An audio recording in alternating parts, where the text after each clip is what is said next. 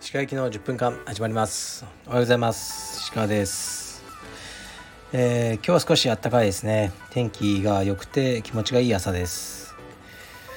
僕はもうオフィスで仕事してますが、えーその前に、え息子と体操をしました。で息子は今日が終業式ですかね、えー幼稚園の年中さん最後の日でした。ですから4月からはもう年長ですね。早いもんですね。で春休みになるので、えー、と家族はまた週末から10日間ぐらいあのおばあちゃんの家に行く予定です。で僕はあの10日間1人ですね。うん、これを言うとよくねあのまあ羨ましいとか逆に寂しくないんですかとかねいろいろ言われますけど。うーんまあなかなかいいですよ。はい、まあ、ちょっと寂しくもありますね。まあでも会いに行こうと思ったらすぐ行けるので。なかなか僕はこのライフスタイルを気に入ってます。昨日は何やったかな？昨日もちょっとクロスフィットジムでえーっとなんかビギナークラスみたいなのを受けて本当に10分15分しかやってないのにめっちゃ疲れましたね。クロスフィットってあれ毎日1時間2時間やってる人って精神力が半端ないなと思います。はいではレターに参ります。先生こんにちは。私は一時期怪我のためスポーツ整形とリハビリに通院しておりました。その時に若い男性の足がツルツルしていることに気がつきました。オーバー40の男性はボーボーアンダー30の、えー男性はツルツルとはっきりと分かれており時代だなぁと思いましたがうちの道場で男性の足元をこっそり観察すると脱毛男性はゼロに等しく男性とスパーリングする際足首をつかむ際にはチクチクするし硬いし防御のために柔術男子はアンチ脱毛なのかしらと勝手ながら想像しておりました。いつかの回で先生は永久脱毛されていると伺いましたが男の足の脱毛のメリットってどういった点なのでしょうか。単なる好奇心で質問しました。はいありがとうございます、まあ、文面から察するに女性柔術家の方だと思うんですが脱毛する理由ですね。まあまず VIO に関してはもう気持ち悪い。トイレの後とか。っていうのはありまして。で足は、まあ、しなくていいっちゃいいと思うんですけどこうショーツとか履いた時にすね毛とかボーボーとかがなんか汚いなって僕は思ってしまうんですよね。汚いも何もね生まれつきあるものでそういうものじゃないってことも分かってるんですけど例えばこう服のカタログとか見ててショーツとかで足がボーボーだとそのアパレルのブランドいやこれなんとかできないのとかちょっと思ってしまうんですよね。それぐらいですね僕がやった理由は。その大した理由はないですね。まあないまあツルツルの方が綺麗かなとあの僕は思う。それだけですね。はい。確かに男性オーバー40そうですね、今若い子とかは脱毛とかすごくあの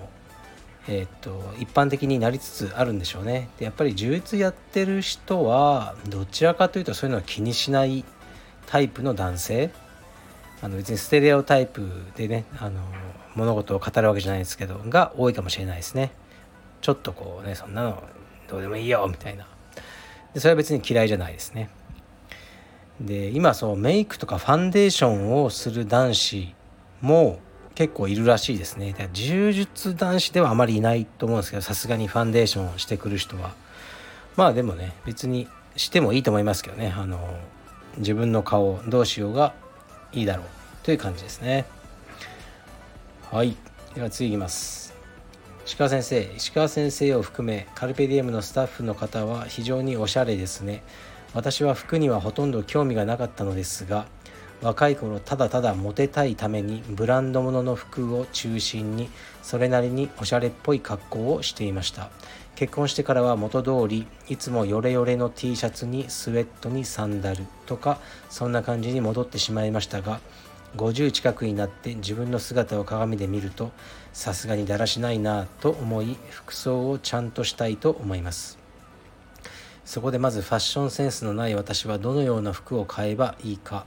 あるいはファッションセンスを身につけるためにはどうすればいいか教えていただければ幸いです。はいありがとうございます。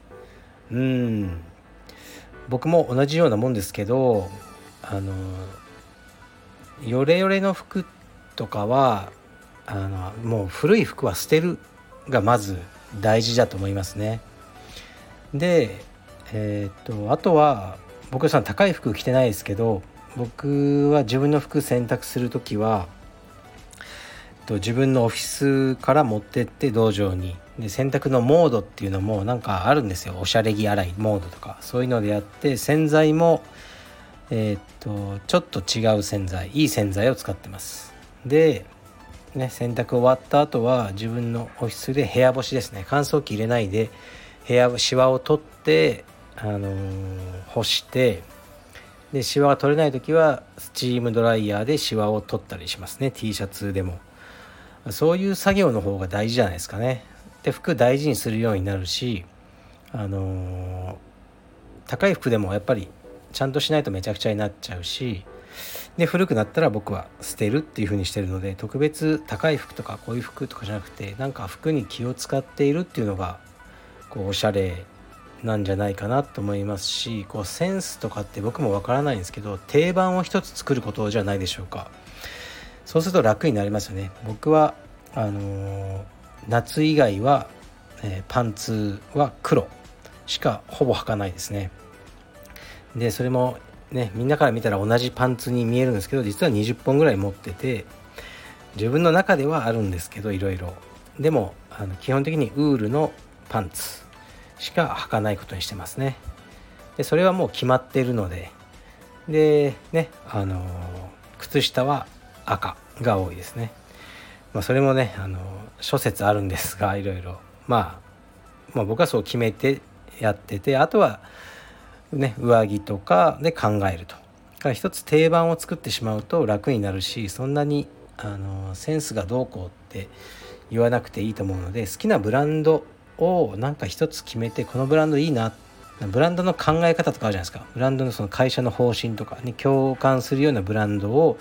見つけてそこをなんか応援するっていうかファンになるっていうかそういう意識で僕はあの買い物をしてます。はい。では次いきます。これ最後ですね。石川先生こんにちは。初回の放送から欠かさず聞かせていただいております。真面目かよの回がとても良かったです、え、菅さんの話ウクライナの話アーノルドの話など共感することが多く感動しました。これからもたまにはフリートークの回があればいいなと思っております。単なる要望のレターになってしまいましたがよろしくお願いします。はいありがとうございます。そう。たまにレターが枯渇してしまうとフリートークでね話をするんですね。でこの間これ23回前ですかね。にやったんですね。タイトルが「真面目かよ」っていうタイトルの回ですがまあね僕があの菅首相が好きだっていう話と、まあ、ウクライナをね憂いているってことあとねアーノルド・シュワルツネガーがこうロシアの兵士に向けて送ったメッセージっていうのはインスタであってそれはすごく良かったっていう話ですね。そういう話をしましたね。でフリートークも全然あのー、やりますよ。レターが来なくなったら。うん。じゃあ一つやろうかな。一つえー、っとねまあ少し真面目な話なんですけなるんですけど、えー、12週間前に僕のおじさんが亡くなっちゃったんですね福岡の、えー、うちの母の弟ですね。でまあ悪性リンパ腫っていうねあの病気で亡くなっちゃってで僕このおじさんにすごく世話になったんですよね。子供の頃から。あのーうん、なんか結構不思議なおじさんで、まあ、このおじさんはあの子供の頃から、ね、成績優秀。ね。だけどあの、まあ、家が貧しかったから僕は大学はねあのまあ行かなくていいと言って全然行けたのに行かずに、えー、ね、高校でねあの終わってそれからあるえー、っとなんだか空調のメーカーに経理として勤務してもうずっとね高校卒業して勤務してからえー、っと60歳近くなるまで勤務してたんですよね。ででもある時なんかね会社の方針というか会社の中でこうクーデターみたいなのが起きてね経営陣がこうねあのガラッと変わることがあっておじさんもそれに巻き込まれてこう、まあ、退職になる。ちょっと早期で退職になる。でそういうおじさんでしたね。で結婚もしてない。なぜか。で、ね、結婚してないからもちろん子供もいなくて一人なんですけどこう常に親戚中みんな困ったらこのおじさんに何かを頼むで今も亡くなった後にみんな実はあの時にこういうものを、ね、こういうふうに助けてくれたとかこういうものを、ね、内緒でお金を出してくれたとかそういうのが今いっぱい出てきているっていうふうに聞きましたねお葬式とかで。でおじさんはえっ、とねまだ70前だと思うんですけどやっぱりこうコロナ